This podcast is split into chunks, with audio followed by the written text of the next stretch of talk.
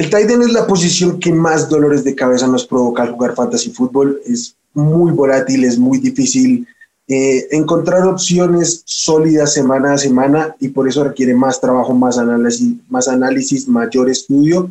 Venimos a hablar de ellos, venimos a aclarar nuestras dudas, nuestras estrategias, cuáles son nuestros jugadores a perseguir y cuáles a evitar, los que están en un buen o un mal precio. Y bienvenidos Hablemos de Fantasy Fútbol. Esto es el podcast de Hablemos de Fantasy Football. Toda la información que necesitas para dominar tu liga de fantasy.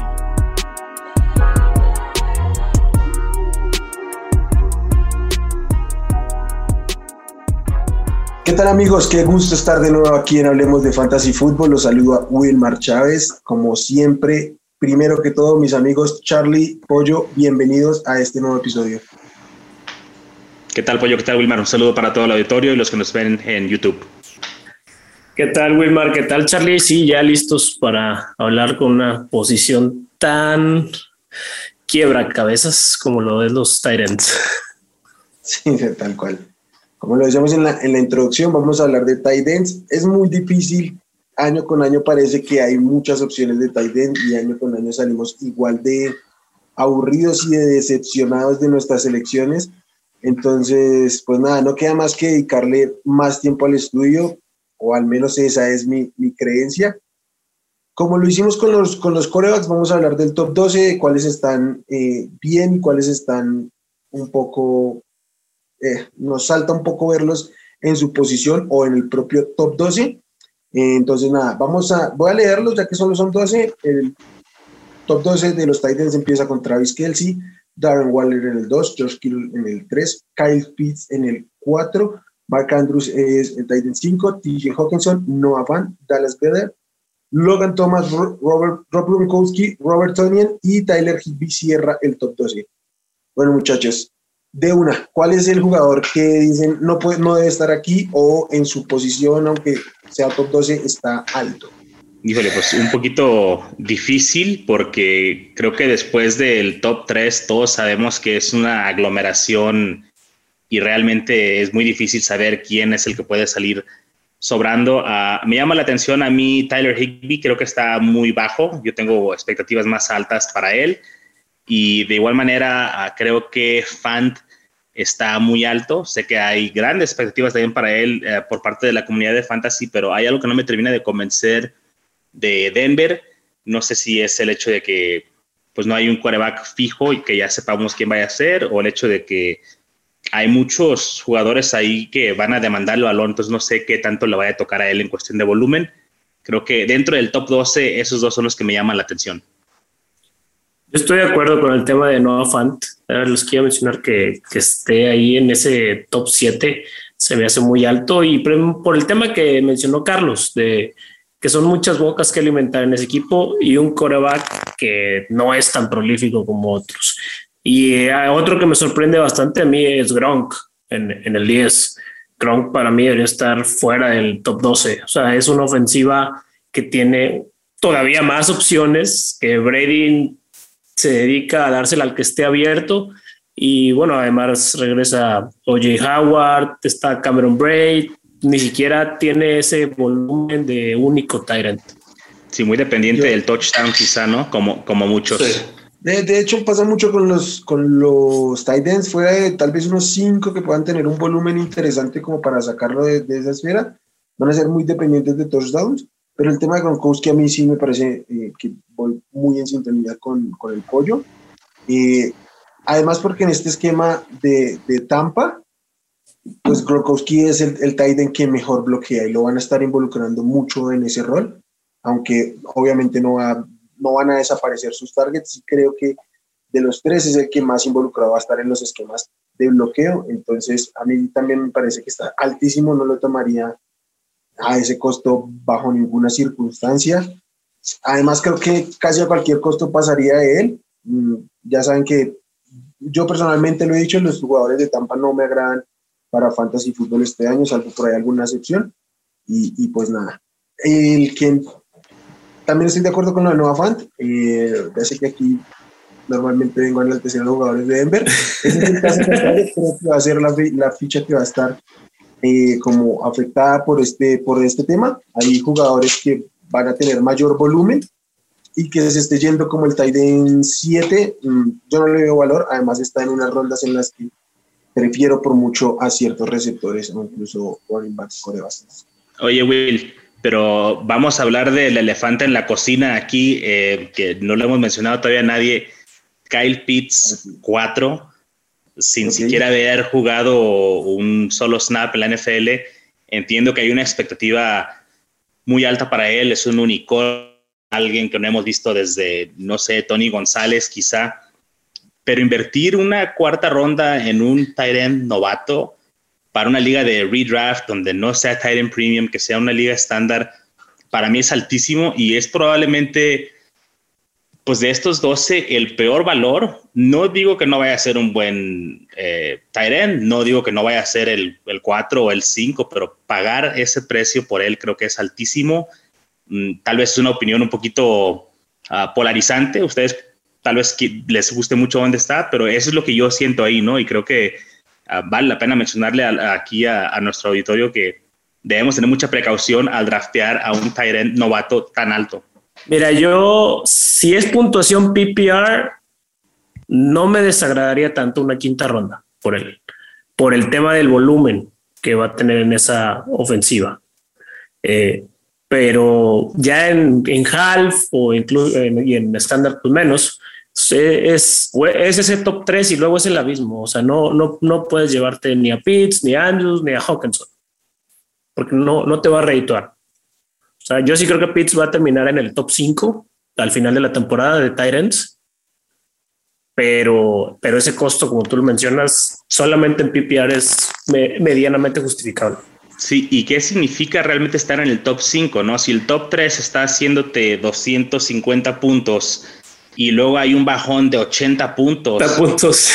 O sea, realmente, ¿qué prefieres? ¿Tener el bajón de 80 puntos a, tener acá el Pitts o a lo mejor tener 30 puntos menos y llevarte a, a Higby o a Logan Thomas o algo así? Es cuestión del costo, no tanto de que el jugador no crea que sea bueno. No sé, ¿y tú cómo ves, Will? No sé si ya lo hemos dicho acá, pero si es así, lo repito. En el tema de ADP hay dos cosas. La primera, eh, el jugador versus su posición. Creo que Calpitz como Titan 4 mm, sí lo puedo ver, pero lo estamos comprando en su techo. No creo que termine colándose al top 3. Casi, casi lo veo imposible, la verdad. Eso por un lado, pero lo que más me preocupa es el costo de oportunidad. Los jugadores que se están yendo en ADP de otras posiciones en, el lugar que, que se está yendo Pitts que para, para nuestra audiencia pues está yendo como el primer pick de la quinta ronda, según ADP de Fantasy Pros. Por detrás suyo aún están eh, jugadores como Darrell Henderson, Deontay Johnson, DJ Moore. Entonces, mm, sí, a mí el costo de oportunidad no me gusta. Me encanta Kyle Pitts como talento, me encanta como prospecto. Creo que sí puede ser un, un outlier de, de romper la liga desde, desde su primer año, pero no, no me gusta su valor. Caso distinto un poco con Hawkinson. Yo creo que Hawkinson sí en quinta ronda, capaz cayendo a sexta ronda, sí me gusta porque es un tight con volumen. Tal vez le falta un poquito de upside por la ofensiva en la que está eh, amarrado, pero va a tener volumen, va a ser el líder en target del equipo, por, no, no por mucho, pero claramente es la, la mejor arma ofensiva de ese equipo. Llega un coreback al que le gusta lanzarle los tight ends y, pues es, es, un tight muy talentoso. Muchos nos quedamos con Kyle Pitts porque, porque está yo, pero la realidad es que como prospecto TJ Hawkinson era también una cosa bestial. Entonces, por Hawkinson me la podría jugar, creo que sería de este grupo de seis el último por el cual podría invertir, salvo una caída de alguno de los otros. Pero de resto, yo, mi estrategia para este año es ir por uno de los tres tight ends lo comentaba en un artículo que escribí para el, para el draft kit de Mauricio Gutiérrez de Estadio, de Fantasy. Yo los, los, llamé así la Santísima Trinidad porque para mí es ellos tres o vete hasta el fondo a encontrar el nuevo Mark Andrews, el nuevo George Kittle, el nuevo Darren Waller que puedan romper la liga viniendo desde rondas de doble dígito porque sencillamente el volumen que tienen, el talento que tienen, el rol que tienen en su ofensiva es indiscutible y es prácticamente inigualable cualquier otro tight de la, de la liga. ¿Con Kittle te sentirías igual de confiado que con Waller y Kelsey? Yo ahí tengo muchas dudas. Yo mi estrategia más ha sido inclinarme hacia Kelsey o Waller, o si no, irme a esperar hasta el, los del fondo. Para mí, Josh Kittle sigue siendo el Titan 2. Solo estuvo dos puntos eh, por juego debajo de Darren Waller en half PPR, teniendo en cuenta que esa, esa, esa muestra de, de punto fantasy por juego con Kittle está viciada porque dos de sus juegos fueron eh, un cuarto. Sí, sí prácticamente son puntos que en ocho semanas realmente los hizo en seis partidos y medio. Entonces, para mí sí, para mí por un tema de talento, para mí Josh Kittle es el mejor tight end de la liga. Está en una ofensiva más prolífica que la de, que la de Las Vegas. También es cierto que el, el volumen es más disputado, pero para mí es el mejor jugador de esa ofensiva. Sí, no, sin problemas. A mí lo que me apura es la calidad de pases que está recibiendo y que hay más bocas que alimentar ahí. Eso el, el año pasado esa calidad de pases de Garoppolo, pues fue lo que le provocó la lesión, empezando por ahí. Sí, pero ya nos demostró que puede producir con esa calidad de pases. Ya nos demostró que puede tomar esos bolillos, hacer unas tortas deliciosas, que no hay problema para él con eso. Y creo que la diferencia sigue siendo tanta entre, si para ti es el 3, por ejemplo, quiero, sigue siendo tanta la diferencia entre el 3 y el 4 o el 3 y el 5 que sí vale la pena todo depende del costo. No invertiría una segunda ronda en él. Tercera ronda yo pienso que sí le jalaría. Pero yo estoy igual con, con Wilmar. Es un Tyrant muy completo, quizá el más completo. Y yo, yo, sí lo haría. Yo sí invertiría, sí me sentiría cómodo uh, eh, teniéndolo ahí dentro de ese grupo de, de tres como los Elite. Ahora, Wilmar, tú dijiste que nos íbamos a ir al fondo a buscar al siguiente este, Mark Andrews. ¿Tú a quién ves por ahí fuera del top 12? Eh, que pueda ser este nuevo jugador o estás considerando streaming? Porque yo sí tengo dos tight ahí que me llaman mucho la atención. No sé si vayan a ser los mismos que piensan ustedes, pero ¿a quién tú te estarías llevando ya de tus últimas rondas, un tight end que crees que te pueda producir? Para mí, un, un tight end que está por fuera de este top 12, que yo digo que puede no solo colarse, sino volverse un, un tight end muy estable, es Irv Smith de los Vikings. Se fue Kyle Rudolph, eh, evidentemente su volumen va a crecer. Los reportes de, Minnesota dicen que no, que su rol no va a cambiar, pero es un poco ambigua la, la información porque la realidad es que rematando después de semana 11 el volumen de, de Smith fue muy grande, entonces tenemos que ver cuál es el rol que no va a cambiar. El rol en general, si tomamos toda la temporada, o el rol como terminaron utilizándolo en la ofensiva el año anterior. Yo me inclino por lo segundo. Yo creo que va a estar rondando el top 5, 6. No es difícil meterlo en el top 6, pero por ahí creo que va a andar. Y que se esté yendo fuera del top 12, me gusta mucho. Creo que me da muchísimo valor en, en rondas de doble dígito. Sí, yo totalmente era el que iba a mencionar. Eh, es, el, es el que le he estado echando el ojo siempre ahí en, en las rondas bajas. Y otro que me estuve llevando en algunas ligas era Adam Trotman, pero ya con esos reportes nuevos que salieron, que, que Joan Hooks se podía llevar el, el rol de, de, Jared Cook y Adam Trotman lo iban a mantener en el rol que tenía el año pasado. Ahí sí, pues es un poco una bandera roja. No, no le sacaría la vuelta y pues las expectativas que hay en él son bastante importantes, sobre todo que no va a estar Michael Thomas la primera parte de la temporada, este sería el otro candidato.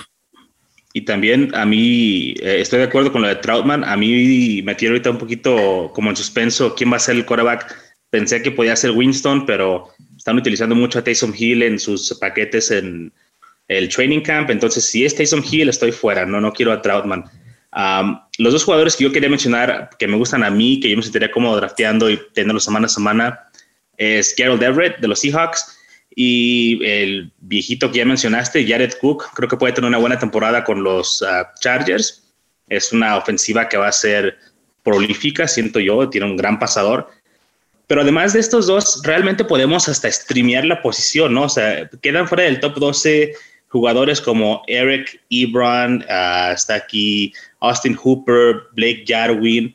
Podemos ir semana a semana viendo los matchups y escoger a cualquiera de estos. Y vaya, si te van a dar seis puntos, te van a dar siete puntos, te van a dar un touchdown, dos recepciones, cualquiera de esos te lo puede dar, ¿no? Entonces, ¿qué es lo que siempre estamos diciendo? Si no tienes al top 3 de tight ends, realmente a quién tienes, ¿no? Mira, yo te, voy a dar un nombre que si se mantiene sano, porque ya está lesionado y eso que apenas va el primer juego de pretemporada, se, ah. va a meter al top 12, aunque esté con otro tight end en su equipo, Jonu Smith. El uso que le están dando es bastante más relevante que lo que va a hacer con, con Hunter Henry, especialmente por su físico. O sea, el físico tan prominente que tiene para ganar, romper tacleadas, para atrapar las manos, para atrapar pases. Eh, con, con Cam o con Mac Jones, es manteniéndose sano, John Smith se mete al, al top 10 de Tyrants. Es muy es ambiguo, ¿no? Se puede decir ese de cualquier Tyrant. Perdón, A mí me, me, emocionó muchísimo la llegada de John Smith a los Patriots pero al día siguiente cuando soltaron la noticia de Hunter Henry se me cayó por completo. Yo no creo que ninguna ofensiva en la liga tiene la capacidad de abastecer dos Titans top 15, que es prácticamente el valor que tienen en este momento. Que uno de los dos se meta en el top 12, sí lo puedo ver, no puedo ver cómo decantarme por uno o el otro. A mí personalmente como jugador me gusta más Hunter Henry, pero entiendo si John Smith se ve más involucrado en el juego porque Hunter Henry es mejor bloqueador. Entonces, me parece muy ambiguo, me parece, me parece como un dardo. Tirar el dardo y a ver qué sale, eh, así lo veo. Ah, he llegado a ver que hay, hay personas que están tomando a los dos a ver qué sale. Yo no lo haría, no, no me gusta, no me siento como... No, no, no, no tiene caso no, no, me siento cómodo con ninguno de los dos, mucho menos invirtiendo dos spots en, en, esa, en ese equipo. Y a mí también me gusta lo de Gerald Everett, creo que era el tight más talentoso de los Rams, mm, más que Higby. Creo que si estuviera Everett solo como lo está Higby, para mí sería un top 8 muy, muy claro. Y él, me preocupa un poquito el involucramiento de la posición en, en el esquema de los Seahawks pero el año pasado no, pero hace un par de años destacaba algún tight end, entonces sí lo puedo ver como, como con mucho upside. Pero a Will Disley le, le, daban buen uso hasta que, bueno, le llegó la lesión, pero sí, sí lo involucraban bastantito. Sí, tal cual. Eh, bueno, quiero tocar unos nombres un poquito a ver si están como yo. Eh, Robert Tonio, ¿qué opinan de él? Regresión. Sobrevalorado. ok. Bien. Eh, Logan Thomas. Eh, interesante. A mí sí.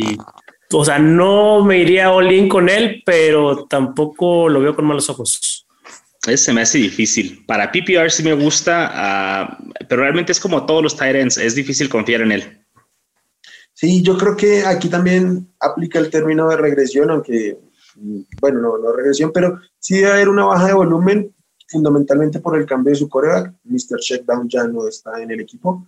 Se vio él y McKissick muy beneficiados por el estilo de juego de, Alex Smith. Y con Fitzpatrick es otra cosa. Aunque Fitzpatrick en algún momento llegó a utilizar a Jessica en, en los Dolphins, pero el volumen que tenía no, no lo va a tener. Además, es un tight end que explotó a los 29 años, que realmente jugó fue como coreback en, en en el college y llegó a la liga como quarterback, entonces sí yo... Fue Tivo antes de Tivo. y sí lo hizo, y sí lo hizo bien. ¿Sí? sí, lo hizo bien, pero creo que ya lo que vimos de él fue lo, lo único que podía darnos.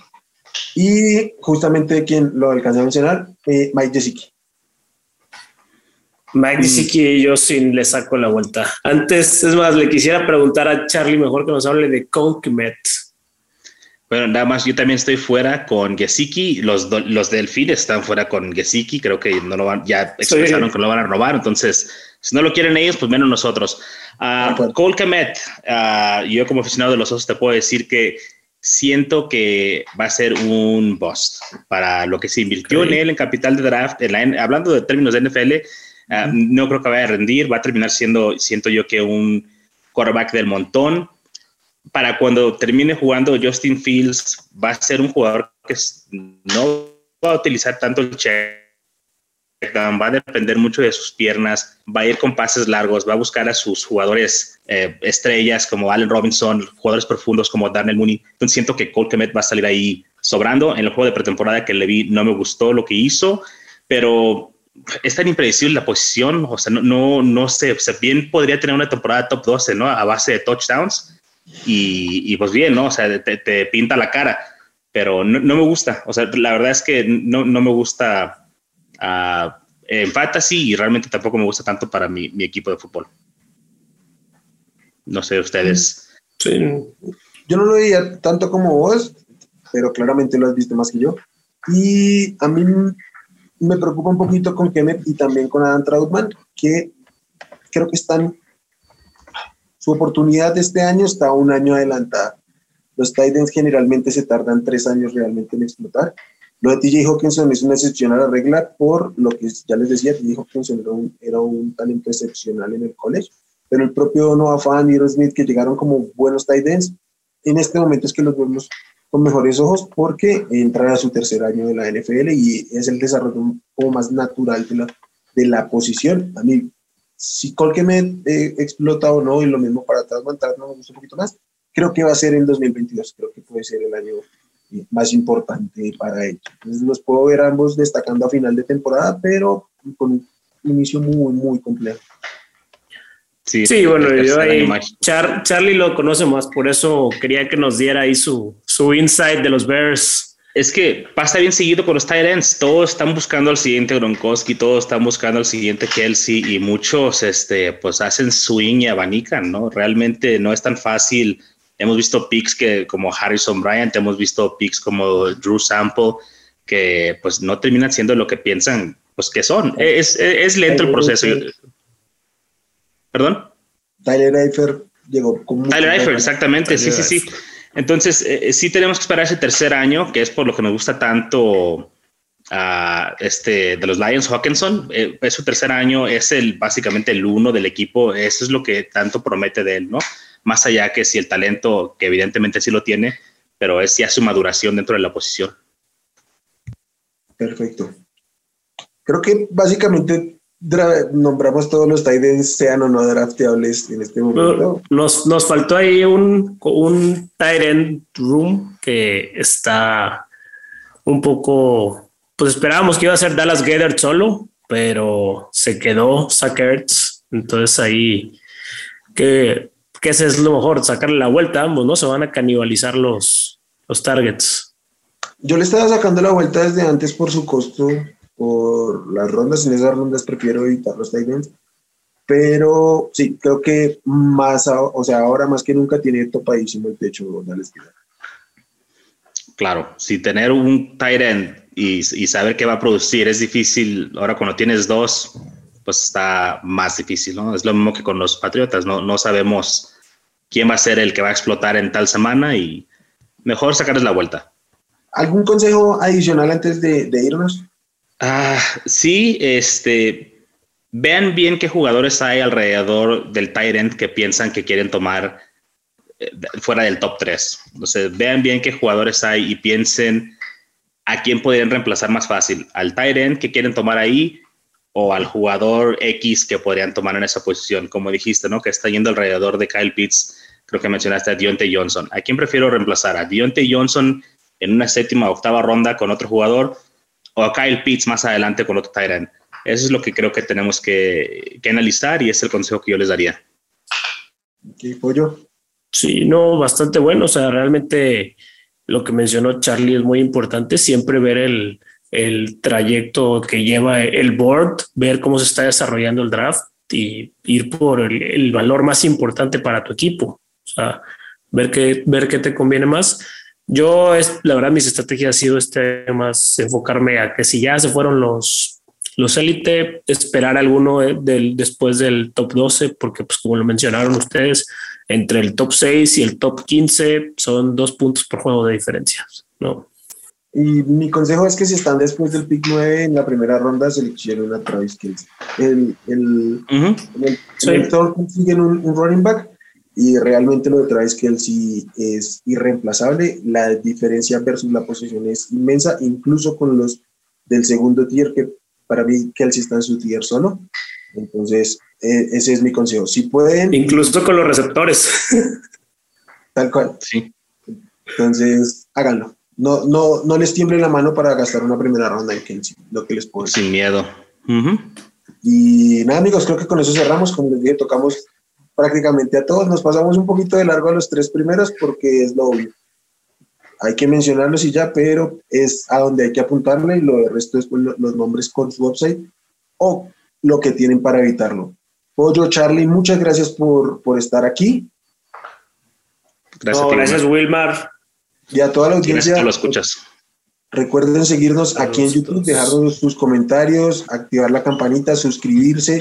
También preguntarnos, si, quieren preguntarnos en redes, en arroba hablemos eh, fantasy en Twitter o en hablemos de fantasy fútbol en Facebook. También la información en, la página web de hablemosdefutbol.com. Cualquier cosa que quieran por ahí nos van a encontrar. Como siempre, un gusto. A, a mis amigos Pollo y Charlie, un abrazo enorme y adiós a todos.